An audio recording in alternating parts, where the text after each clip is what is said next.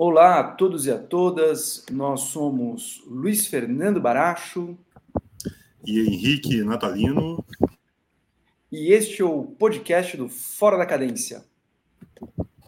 O Fora da Cadência é um projeto de dois amigos professores que gostam da interdisciplinaridade entre política internacional, gestão pública, arte e cultura em conversas e em textos. Se você quiser saber mais sobre nós, nos siga no Instagram em fora.cadência, onde você poderá ver os nossos vlogs, entrevistas, poderá ouvir os nossos podcasts. Muito bem, pessoal. Uh, hoje nós faremos um podcast uh, voltado para o pós-eleições no Brasil, não é? na nossa série uh, Rumos, a dois, Rumos de 2023, não é? como estaremos aí no ano que vem. Já falamos aí sobre gestão da área social, né? políticas sociais, falamos sobre o primeiro podcast aí mais geral, e hoje nós trouxemos aqui um convidado muito especial, o Reginaldo Nogueira, professor uh, doutor em economia pela Universidade de Canterbury, é, no Reino Unido, que é, é, diretor do IBMEC São Paulo e Brasília, né? Uma pessoa aqui que já é, conheço já há muitos anos, né? Foi meu professor na escola de governo da Fundação João Pinheiro, né? É, perdão, ele foi é, fez o PhD na Universidade de Kent, né? não Canterbury, mas fica em Canterbury, não é isso, Reginaldo? Isso. Ah, então, é a Universidade de Kent. É, e ele foi também reitor do Centro Universitário Unafor, em Fortaleza, não é? Coordenador geral da graduação do IBMEC Belo Horizonte, não é? e também do mestrado na Fundação João Pinheiro. Não é? Onde, Onde você fez seu mestrado? Exatamente, já há longos 14 anos que eu comecei. Bom, uh, bem-vindo, Reginaldo, obrigado aqui por aceitar o nosso convite nessa, nesta tarde aqui de terça-feira. Obrigado aí pelo convite. Fico feliz aí, espero a gente poder contribuir um pouquinho para falar aí sobre esse cenário pós-eleição e economia. Obrigado você. Já é, começando aqui a nossa rodada, não é? Como que você vê, Reginaldo, aí os três grandes desafios hoje da economia brasileira aí, né? Um país que acabou de sair aí de uma eleição muito dividida, polarizada, não é? é com super teste aí para as nossas instituições como que você vê aí? Qual o cenário aí que o novo presidente vai ter sobre a mesa aí no dia 1 de janeiro de 2023?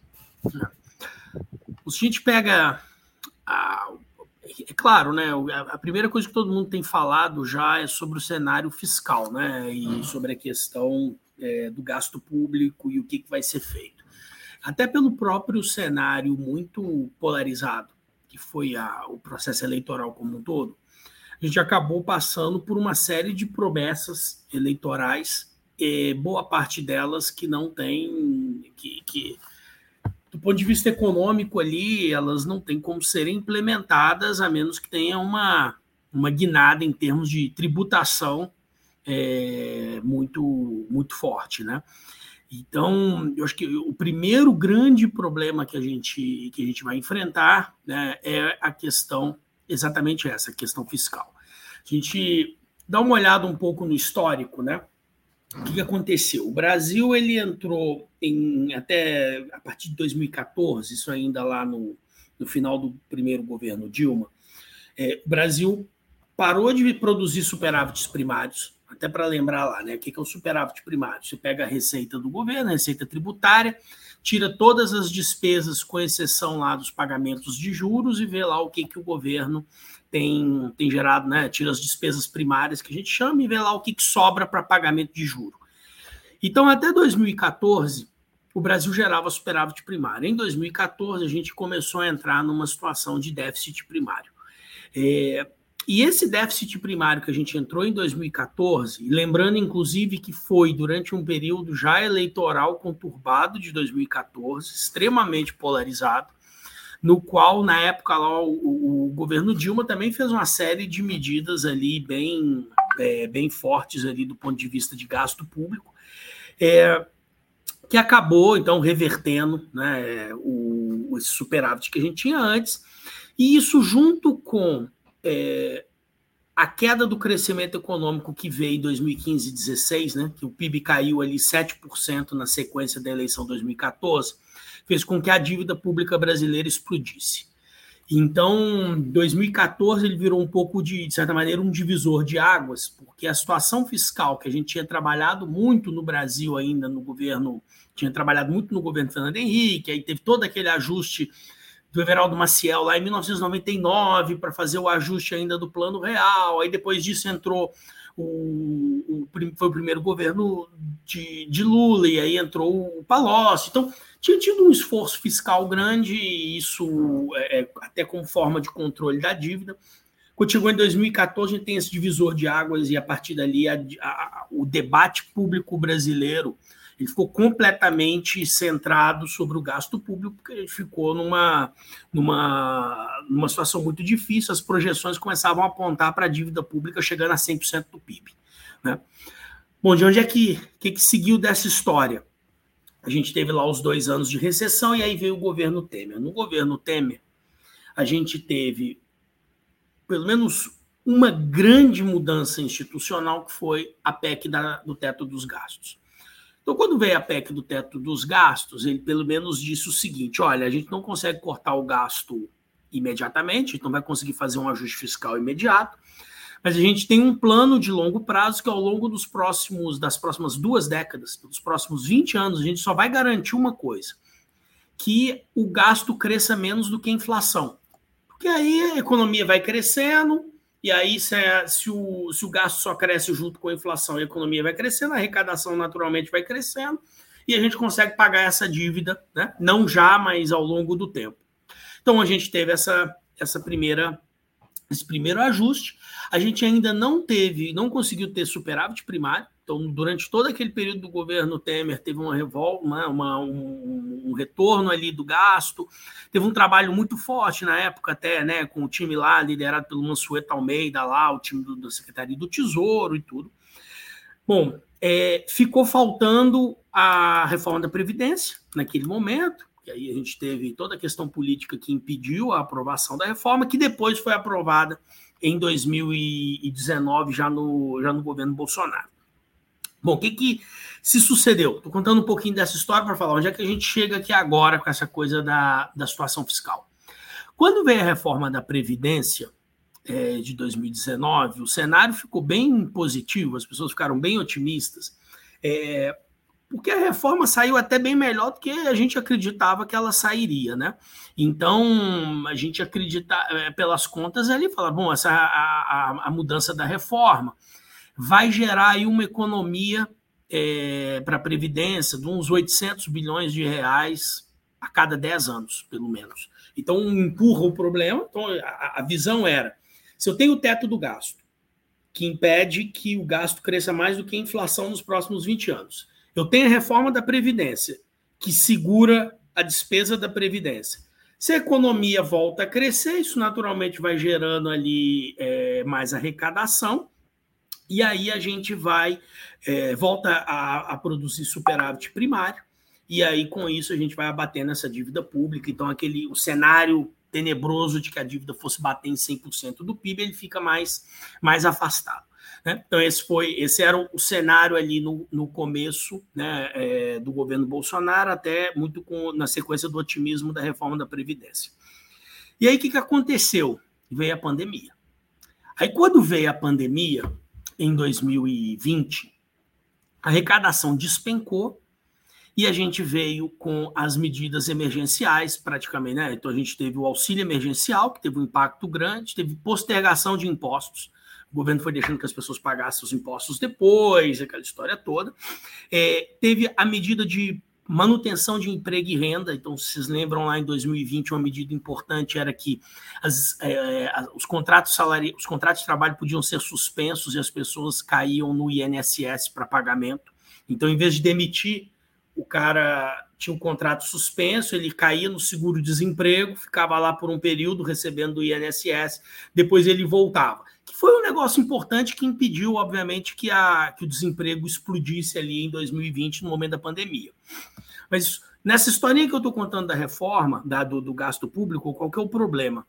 O problema é que aí em 2020 o déficit foi a 700 bilhões de reais. Esse negócio custou 700 bilhões de reais, a, a, a, o enfrentamento da pandemia, que era mais ou menos o que a gente esperava economizar em 10 anos com a reforma da Previdência. A gente tô, né, gastou tudo num ano, foi um azar homérico né, a, a situação.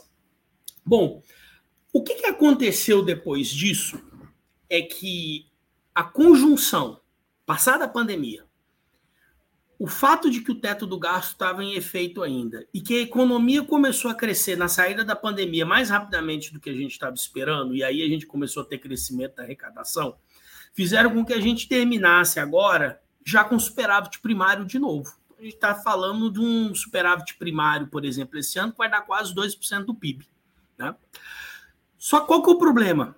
O problema é que a gente prometeu mundos e fundos para todo mundo agora nesse, nesse ano. Né? E, e o cenário de todas essas promessas, você faz a conta na, na ponta do lápis, isso diz para a gente que a gente vai pegar, vai sair de um superávit primário de 2% do PIB esse ano e vai zerar isso no ano que vem. Volta 2014 que é um negócio completamente é, sem, sem justificativa, sem, sem, sem motivo, né? Você não tem uma pandemia, alguma coisa que justificasse, é simplesmente o clima político, o ambiente ali em que, em que a gente teve um monte de, de promessas ali, de, de gastos que estão jogando a esse, esse aumento aí de, de despesa, né? Só para dar uma ideia, até dezembro, desculpa, até setembro, a gente pega 12 meses acumulados até setembro, o superávit primário está em 180 bilhões de reais. A PEC da transição está pedindo quase 200 bilhões. Estão falando em no mínimo 175 bilhões, ou seja, todo superávit de um ano vai embora com, a, com isso e aí joga a gente de novo no cenário de crescimento de dívida e tudo mais. Então, para mim, hoje esse é o grande tema, o grande tema econômico. É, eu acho que isso vai ficar à mercê de todos os outros. Então, é claro, né? Tem lá o, o problema do crescimento, o problema do, do juro, a inflação continua alta, mas vem em queda. Então, quando a gente olha os outros cenários, a gente pode até falar um pouquinho mais deles depois, mas assim, quando você olha inflação, juros, crescimento, são coisas que estão, de certa maneira, equacionadas, que a gente vê um, um direcionamento. Mas quando a gente olha para a situação fiscal, é, a situação é preocupante, porque a gente está entrando agora no final de 22 para entrar no, no, começo de 23, com o risco de colocar tudo a perder, de até o teto do gasto, tudo isso, é, tudo isso acabar. Então, acho que assim esse, esse para mim é o principal é, é o principal problema que a gente enfrenta hoje do ponto de vista econômico. Luiz? Reginaldo, uma dúvida. Vamos imaginar que o Henrique tivesse sido eleito presidente da República agora para 2023 uhum. e ele te chamasse para ser o futuro ministro da Fazenda, né? já imaginando aqui no cenário em que o Ministério da Economia uh, voltaria à, sua posição uh, original. Né? Então, teria ali o Ministério da Fazenda, Ministério do Planejamento. Planejamento, Indústria e Comércio, separava os três ali Exato, exato. Né? Hum. E você fica ali com uma parte da Fazenda. E ele dissesse: olha, Reginaldo, eu preciso manter a questão do auxílio. E, e isso é um ponto inegociável. Né? Tá, a partir disso, o que podemos fazer, dado esse cenário, não querendo retomar uma trajetória de dívida pública que venha contribuir seriamente à, à, à sustentabilidade fiscal do Brasil. Aí, eu, eu entendo isso porque eu acho que a gente está numa situação na qual o auxílio emergencial de 600 reais, ele é, do ponto de vista político, ele ficou inegociável. Então ele é impossível de ser negociado. Então imagino que ele, vamos falar, bom, ele vai ter de, ele vai ter de se manter. Ele deveria terminar agora e mas a gente vai ter de continuar com isso permanentemente. Continuar com isso permanentemente, primeira coisa, outras promessas vão ter de ser deixadas de lado. Então, primeira, então, primeira coisa, a gente vai ter que tomar algumas decisões. A promessa, por exemplo, de que isentar imposto de renda para quem ganha até 5 mil reais. Impossível. Assim, você tentar fazer tudo ao mesmo tempo vai ser uma catástrofe. Então, essa, essa medida não tem. É, pr primeira coisa seria essa. Assim, então, decide o que, que você quer. O que, que eu quero? Eu quero o auxílio de 600 reais. A partir daí, então, a gente vai ter de achar outras outras fontes de receita. Primeira, alguma, é, algumas coisas vão ter de, eu acredito que vão ter de ser feitas. Então, primeiro, não mexer na, não, não, não, não poder autorizar os, é, a isenção do imposto de renda, que eu já falei. Segunda coisa, reajuste funcionalismo público não vem espaço para o próximo ano. Acho que esse é um outro ponto político que vai ser complicado, porque essa é, é algo que também foi muito debatido durante o período eleitoral, mas que para manter os 600 reais, eu acho que isso não vai ter, você não tem espaço para isso. E vão ter algumas outras medidas que talvez você tenha que fazer do ponto de vista da receita, é, que, que vão ser dolorosas, mas que eu, vejo, eu não vejo muita alternativa. Eu vou dar um exemplo delas. Durante o período eleitoral, saiu a notícia, por exemplo, de que o Ministério da Fazenda, os técnicos estavam trabalhando com a hipótese de acabar com a isenção do, de, de, plano de saúde, de gastos com saúde em, no, no, no, imposto de renda. Isso é super impopular com a classe média. Por outro lado, no momento em que eu tenho pouco, eu tenho pouco recurso, essa é uma alternativa de conseguir, de conseguir dinheiro, né, de conseguir uma arrecadação, sem mexer diretamente em alíquotas, simplesmente cortando, é, cortando um benefício tributário. Né? Você vai falar, não, a partir de agora, e aí você pode ter um argumento, você pode vir com um argumento é, de justiça social. Fala, poxa, num, num modelo em que. Num, num, no modelo em que eu tenho o SUS, em que eu tenho gasto, é, que eu tenho um programa de saúde é, público, que é gratuito na ponta para qualquer um, não tem por que eu financiar o imposto de o, seguro de, o plano de saúde, por exemplo, de ninguém. E aí, se for num argumento desse, você conseguiria algum dinheiro por ali, talvez é, mudanças em alguns, em alguns tributos também. É, o que eu quero dizer com isso é assim: a alternativa para esse ano é o custo de se manter os 600 reais. Ele, a decisão dele hoje tem que ser a seguinte: se eu mantenho os 600 reais sem querer fazer mas nada que vai desagradar nenhuma base, seja classe média, seja empresário, seja ninguém, se eu não quiser fazer nada disso, o custo disso vai ser explosão da, da dívida, queda da, da confiança, pressão sobre taxa de juros, isso vai ter um efeito, o mercado vai sentir claramente. Então você fala, não quero isso. Se eu não quero isso, o que, que sobra? Eu vou ter de escolher, então, onde que eu vou, de quem que eu vou tirar. Então, para poder manter os 600 reais. Então, algumas alternativas são essas. Eu posso ir lá, eu posso mexer em alíquota de, de PIS/COFINS, eu posso tentar acabar com algumas isenções, eu posso mexer no imposto de renda, eu posso não é, manter congelados os salários dos funcionários públicos mais um ano. É claro que aí tem o um problema, puxa vida, mas desde a, desde a pandemia os funcionários públicos não têm tido, não têm tido reajuste. Isso, inclusive, cortou a despesa do governo com, com, com, com gasto é, de funcionário em quase 1% do PIB. E aí o pessoal, pô, mas de novo, o problema é que a gente realmente está numa situação em que é, eu não vejo muito como que a. É, e esse é o problema. Com 600 reais virou algo inegociável, muitas outras coisas vão ter de vir juntos, muitas outras coisas que vão machucar muitos setores específicos. Então, por isso que eu acho que o, é, é em, termos, em termos fiscais vai ser muito, muito difícil. Ou então você vai ter que tentar negociar alguma coisa no sentido, não, nós vamos estourar o teto, vamos, vamos, nós não vamos fazer, nós vamos manter as, vamos manter isso, mas nós não vamos fazer outros cortes, vamos gerar um estouro no teto nesse ano, vamos precisar aprovar uma PEC. É, seguir por essa direção vai precisar de um grau de confiança no mercado de qualidade de comunicação, de comprometimento com ajuste de longo prazo, que eu acho difícil que aconteça agora. Então, sei lá, talvez, talvez Henrique Meirelles conseguisse isso, porque ele é o pai do teto do gasto. Então, talvez o Henrique Meirelles fosse um que conseguisse negociar uma PEC de transição no qual o 2023 ficasse fora e, e mantesse uma promessa de longo prazo descontando o próximo ano, alguma coisa nessa direção. Mas mesmo Henrique Meirelles, eu acho que teria dificuldade em fazer em, em, fazer esse ajuste, fazer tudo ao mesmo tempo esse ano. A gente tem visto, Reginaldo, é, no cenário internacional também, é, um monte de nuvens aí para 2023, né?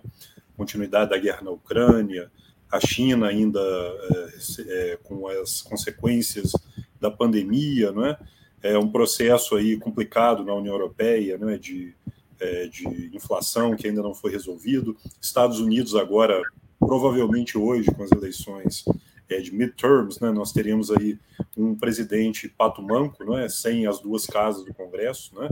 Então, o ambiente em que Lula assumirá a presidência no ano que vem é muito mais adverso do que aquele que Lula assumiu em 2003, né, depois que Fernando Henrique deixou o país né, organizado e o cenário era mais tranquilo. Né? É, eu, a minha pergunta é no sentido da, é, de, de temas mais de longo prazo da economia brasileira como, por exemplo, a produtividade da economia brasileira, né? uma questão mais estrutural. Uh, que avanços você viu uh, nos últimos 20 anos para cá e onde que nós, uh, nós assim, empacamos mesmo em termos de melhoria aí da, da, da, do crescimento de longo prazo, do potencial do crescimento da, da economia brasileira, Reginaldo? É, quando a gente olha, primeiro assim, né, antes de falar um pouco do, do longo prazo, mas até você estava falando um pouco do cenário de curto prazo, e é, e é, e é o ponto, né? É, é, um, é um fato curioso que, assim, a gente está tá terminando um ano em que é, provavelmente a gente deve ter aí um melhor Natal aí desde 2013, em termos de capacidade de consumo, nível quando você junta capacidade de consumo, desemprego, e crescimento, expansão da economia, com a volta principalmente do setor de serviços e tal. Então, a gente está saindo, a gente vai ter um, um, final de ano com uma sensação muito, muito positiva, depois de aí uma década muito, muito ruim e tal. E depois da pandemia, com essa recuperação da pandemia e tal, né? Culminando agora no final desse ano, mas contratado para um cenário no ano que vem muito pior. Por que muito pior, né? Então, primeiro assim, se a gente pega é, pega as estatísticas, as previsões né, de crescimento global. Você pega pelos dados do FMI, né? Que você entra lá no site do FMI pega lá as previsões dele. Bom, 2021, na saída da pandemia, você teve um crescimento global de mais de, 6, de mais de 6%. Claro, né? Você tinha tido um despencou em 2020, em 2021 foi lá para cima. Chegou agora em 2022, o mundo crescendo alguma coisa em torno de 3, já esfriou muito, puxado principalmente ali porque né, você comentou já, a guerra da Ucrânia, o efeito disso muito também sobre, é, sobre a Europa e, e, a própria questão do custo de energia e da inflação, que está fazendo com que os países subam a taxa de juros. E aí, o que, que acontece? Essa subida da taxa de juros no mundo inteiro esse ano, os Estados Unidos aumentando a taxa de juros, o Fed, o Banco Central Europeu aumentando a taxa de juros, todo mundo tendo de controlar ali, devido a essa inflação, né? puxada aí muito, de novo, pelos commodities, energia, petróleo e tudo mais. Isso aí já faz com que a gente tenha uma previsão de crescimento global no ano que vem não maior do que 2%. Então, a gente está saindo de uma economia global que estava 6, 3, 2, e é claro, com muita variação, mas o que é pior, com uma economia chinesa que não deve crescer mais do que uns 3%, talvez 3, 3,5%. Que para o caso brasileiro é particularmente dramático, porque a, o Brasil se tornou ali extremamente dependente de exportações para a China, principalmente de, é, de minério, né? Basicamente minério, soja, né? Então a gente é, se tornou muito dependente disso. É, então já coloca a economia brasileira numa situação e isso junto com o próprio juro que a gente vem aumentando no Brasil para controlar a inflação aqui, tudo isso joga a gente de sair de um ano, né, como eu estava dizendo, relativamente positivo, crescendo 3%, cai num outro ano para crescer 1% no meio da crise fiscal. Então, quer dizer, tem um, tem um cenário é, complexo para o ano que vem.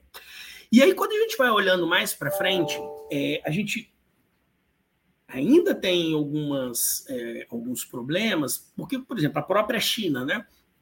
É, tem uma mudança etária e uma mudança de composição no crescimento, no crescimento chinês, no qual a China não vai ter mais a demanda por minério de ferro que ela tinha no passado que sustentava as taxas, né, que sustentou muito nas taxas de crescimento brasileiras de 10 anos atrás, 15 anos atrás, né? E, como você dizia ali, né, quando o Lula é, entrou no, no, no, no, governo pela primeira vez, a gente estava começando um super ciclo de expansão das commodities, numa época em que a China crescia 8% ao ano. A preocupação da China era, era impedir o superaquecimento, construir cidades inteiras do nada, assim, uma demanda por aço absurda e tal. E aí o Brasil foi, foi nessa, nessa direção. É, a China não vai continuar construindo cidades inteiras do nada e, e com aquela expansão, principalmente de, de construção civil, como ela estava lá no passado. Né? Esse, período, esse período já passou. É, a gente vê até o que está acontecendo lá com a Evergrande né, e outras grandes empresas do setor lá na, lá na China. Então, a, a construção civil lá não é mais o que, o que era. É, é claro que, e, e, é até natural, né, gente? Você imagina o seguinte: é, a China está fazendo a transição, finalizando ali a transição de uma, de, de uma economia muito pobre para uma economia de renda média, para uma economia de renda média alta. É natural, você não vai sustentar 8% de crescimento para sempre, né? Isso aí muito dependia no, no começo até de migração das regiões mais pobres para as regiões mais próximas, né, mais ao, mais ao leste, aí sim, com a construção civil pesada e tal. Então, é, isso aí vai ficar para vai ficar para o passado. E aí o Brasil ele, ele perde dinamismo nisso. E perde dinamismo por quê? Porque quando a gente olha o grande problema da de, de o pano de fundo, né, o grande problema da economia brasileira é que ela continua extremamente dependente dos mesmos setores né, historicamente, é, com uma capacidade de se modernizar e se, de, se diferenciar relativamente pequena, porque a gente tem lá aquele pacotão do problema, é, que é basicamente assim, né? Enquanto você não tiver estrada e escola, não tem muita você não tem muitas alternativas, né? E eu acho que quando a gente olha para. Acho que a gente teve alguns avanços, tá? Você pergunta aí nos últimos 20 anos.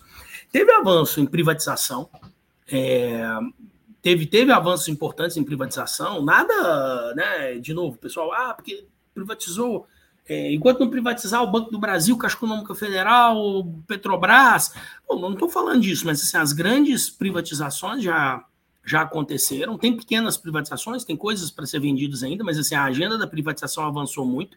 O que sobrou são as muito grandes, que são as politicamente complexas, né? Correio, Caixa Econômica, Banco do Brasil e tal, que são mais, muito mais difíceis de serem de ser discutidas. Então a gente teve um avanço nessa, nessa agenda. É, a gente teve o próprio avanço é, de, de, de reforma administrativa, de controle de de controle de gastos, né, de, de, estrutura do Estado. É claro que isso não é ainda, né, não foi complexo no nível que a gente gostaria, não é nada de visão de longo prazo, mas tem teve, teve um ajuste aí nessa direção, né, uma, uma discussão sobre isso. Isso vem já, e, e, é um debate que não é de agora, vem lá atrás, do Bresser Pereira, lá no começo do Fernando Henrique Cardoso. Tem uma historinha sobre o que a gente vem, vem alterando nisso daí. Teve algum avanço em logística? Teve algum avanço também né, em concessões, em liberar mais estradas, rodovias, né, algo nessa, nessa direção, mas ainda, é, ainda bem tímido. E o que que. Só que a gente continua ali né, com essa. É, é, principalmente nesse ponto da, da logística e na, no ponto de infraestrutura em geral, e aí quando a gente olha até a questão do saneamento básico, oferta básica de serviço de infraestrutura nas cidades, isso ainda está bem atrás de outros avanços que a gente, que a gente teve. mas principalmente de modelo educacional. Para mim, é, é, esse, esse é o que tem maior, o maior problema.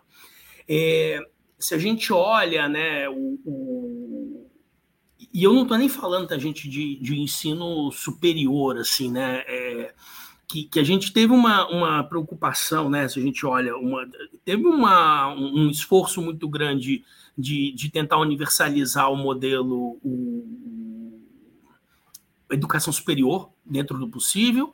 É, hoje em dia, quando a gente olha, essa universalização está sendo feita pelo setor privado via EAD, é, o ensino à distância via. A gente, é, é aí que está vindo a universalização na prática do, do, do, ensino superior brasileiro. Mas não é.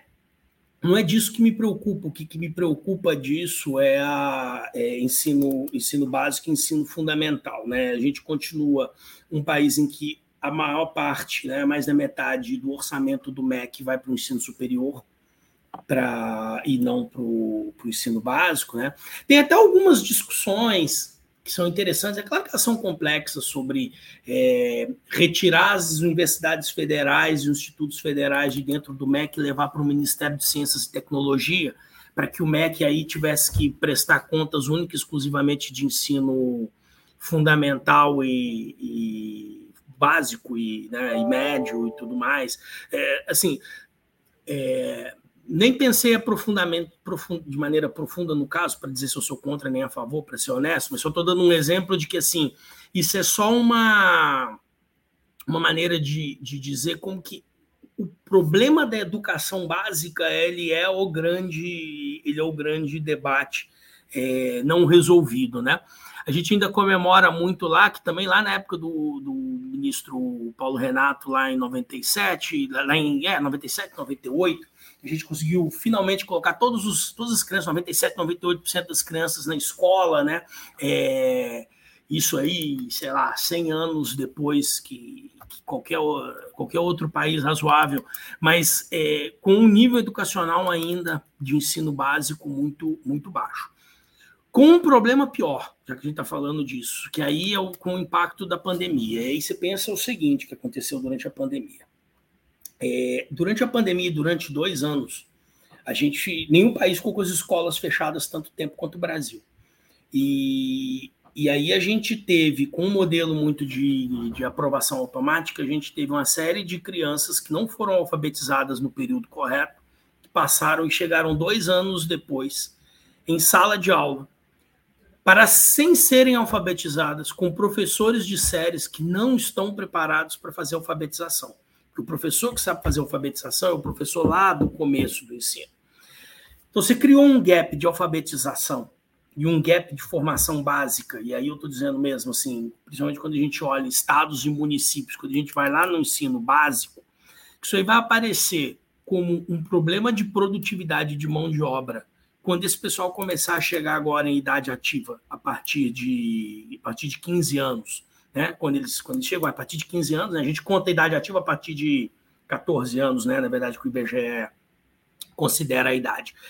É, vai gerar um gap de, de produtividade, de qualidade, de qualificação de mão de obra absurdo no caso, no caso brasileiro. Provavelmente a gente, tá, a gente pegou um déficit educacional que já era uma tragédia com relação ao resto do mundo e criou basicamente um, um, um buraco inalcançável, né? um, um, gap aí educacional que, pelo menos para uma parte de uma, de uma geração, que a gente vai ter uma dificuldade absurda de, de suprimir, caso a gente ainda consiga suprimir.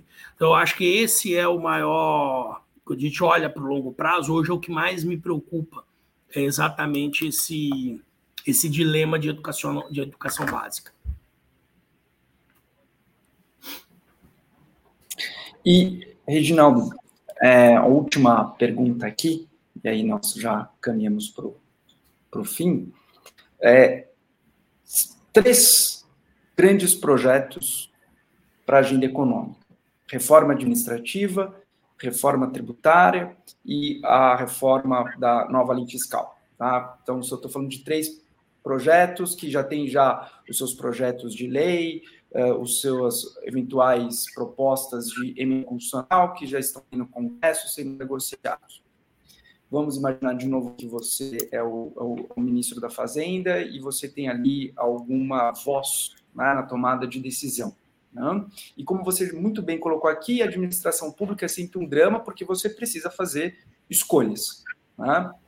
Uhum. Desses três grandes projetos, né, qual que você acha que seria o mais importante e, de forma muito resumida, em, em que formato que você acha que seria interessante? Provavelmente a reforma que tem potencial mais transformadora, mas é que eu menos tenho, eu acredito que vá que vai ser aprovada, é reforma tributária, mas uma reforma tributária de verdade, que discuta até pacto federativo, discuta, a gente entra no âmago da questão de coisas como é, se a tributação é na origem ou no destino, é, a própria o repartição do, do, do da, da, tributação entre os estados, a repartição do gasto entre União, estados e municípios. É, a gente teve uma, eu, eu acho que assim, uma reforma tributária bem feita e profunda, a gente já teve uma, que foi a de 1965 que foi a reforma Campos Bulhão, Bulhões, lá atrás. O Brasil foi um dos primeiros países do mundo a criar um modelo de, um modelo de tributação sem imposto de cascata, que era com o IVA, que no caso era o ICMS e o IPI, era um negócio que o mundo ainda estava discutindo e a gente já tinha o IVA, que a gente criou, tudo bem que a gente não chamava de IVA, a gente chamava de CM e de IPI, é, um negócio com, falando em é, tributação por valor agregado em, por etapas de produção, um negócio super sofisticado, super bem feito, que aumentou a arrecadação, diminuindo o, o impacto tributário. Tudo bem que depois a gente atrapalhou tudo de novo, né? Mas ali naquele, naquele primeiro momento a coisa estava né, ali a coisa estava bem desenhada. E, e, por que, que ela é complexa? Por isso, né? Porque uma, uma discussão tributária bem feita, ela vai, ela tem que ela tem vários objetivos que a gente precisa, a gente precisa avaliar. Tem a questão é, dos, entes federados, dos entes federados, né? Que, então a gente vai ter tem a relação entre prefeituras, governos do estado e União. Então a relação entre eles, essa coisa, né? Dos é, os prefeitos dependem muito das transferências, os estados dependem da preferência, a União com muita concentração de recursos.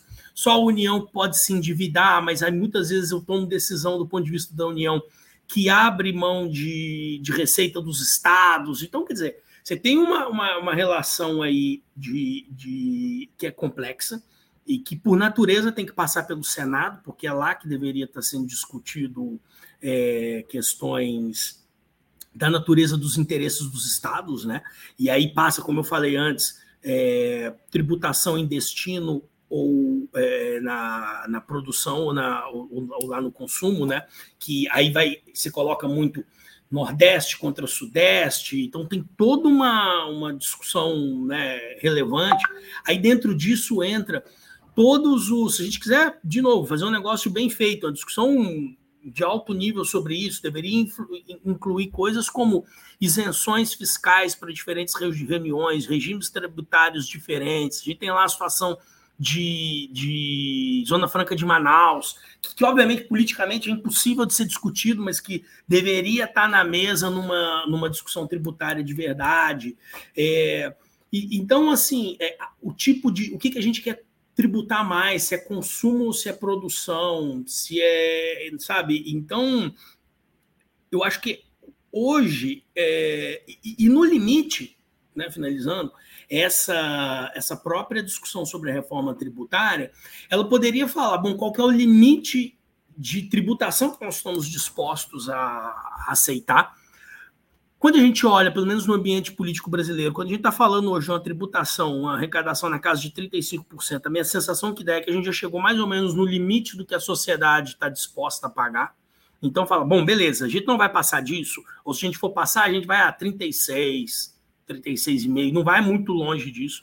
Eu acho que é, é impossível dizer que a gente vai recriar uma CPMF no Brasil É, acho que não existe ambiente político algum para alguma coisa nesse, nessa direção.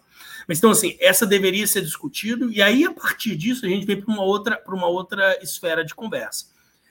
Bom, chegamos nesse modelo tributário, nesse volume de, de arrecadação. É, onde é que nós vamos gastar? E como que nós vamos repartir esse, repartir isso tudo? Dado que a gente chegou no teto do que dá para arrecadar, como que eu vou repartindo isso aqui para baixo? Aí entra uma outra uma segunda esfera de discussão, que aí é o orçamento em si, que é todo o modelo de, de é, é, verbas, né, de gastos carimbados que a gente pegou da, da Constituição de 88, então de gastos mínimos em saúde, gastos mínimos em educação, uma série de coisas, é, que tornam o, o orçamento extremamente engessado e que inviabilizam ajustes temporários, reduzem a discricionariedade, que na verdade tiram até do Congresso muito a capacidade de, de fazer a política. Né? O, o, o orçamento, gente, ele é a natureza da, da política. Né? Se a gente pensa as grandes revoluções. É, as grandes revoluções liberais, né? você pega lá as revoluções as revoluções inglesas, né, a tradição inglesa de revoluções, são todas voltadas para a discussão de que quem tem que mandar no orçamento, no gasto e na, e na arrecadação é o Congresso, é o deputado eleito que tem que ter direito, tem que ter liberdade de falar, não, nós vamos gastar menos ou mais e tal. O Brasil não existe mais isso, porque 98% do orçamento não está na mão dos deputados mais é, eles já estão, eles, eles estavam nas mãos dos deputados constituintes que legislaram para todas as futuras gerações. E eu até entendo o motivo pelo qual eles tinham essa preocupação de falar: não, a gente precisa guardar um dinheiro aqui para a saúde, precisa guardar um dinheiro para educação e tal. É, mas eu também não posso demitir funcionário público, mas eu também tenho que pagar a, a, a, dívida, a dívida pública. Então, quando você vai somando tudo, você chegou numa situação e que, bom, basicamente você não tem mais orçamento a ser montado, um técnico vai lá, senta no computador, ajusta isso, sobra um volume muito pequeno de, de discricionário, junto com isso, num modelo tributário complexo, enfim, eu acho que é por aí que a gente deveria estar conversando, né? O que, que nós vamos tributar, onde, como, qual limite e rediscutir, voltar a rediscutir onde é que nós vamos gastar esse dinheiro.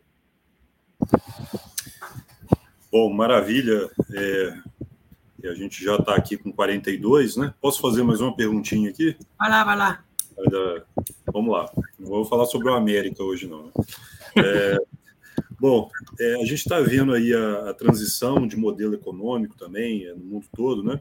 É uma coisa que a gente sempre discute aqui no Fora da Cadência, né? É como uh, hoje em dia né, não é possível mais a gente ter aquela economia centrada no modelo urbano industrial, né, aquela coisa toda, que a economia está em transição para um setor mais uh, de serviços, né, é, com toda, toda a economia verde hoje em dia. O né?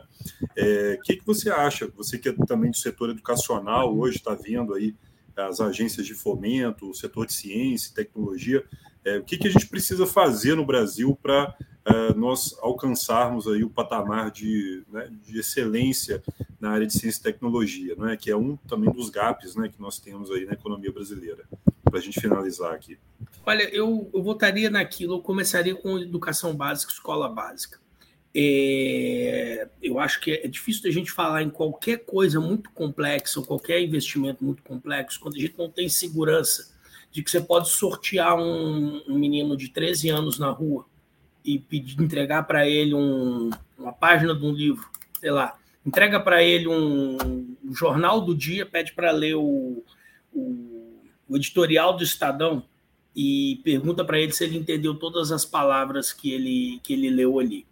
É, a gente não tem segurança que a gente pode fazer isso com uma criança de 13 anos hoje no Brasil. Então é difícil a gente falar qualquer coisa enquanto isso não for verdade. É, quando a gente fala de, de, qualificação da mão de obra e produtividade, vou dar um exemplo. Para mim, eu, eu, eu, brinco que isso aí é igual aquela piada: quantas pessoas precisa para trocar uma lâmpada? E, e, é sempre comparado por isso, né? Lá a gente toma os Estados Unidos como base, então você fala o seguinte: se eu preciso de um de uma pessoa para trocar uma lâmpada nos Estados Unidos, que seria, né? Um, o que, que um trabalhador americano produz em uma hora? compara isso com outros países.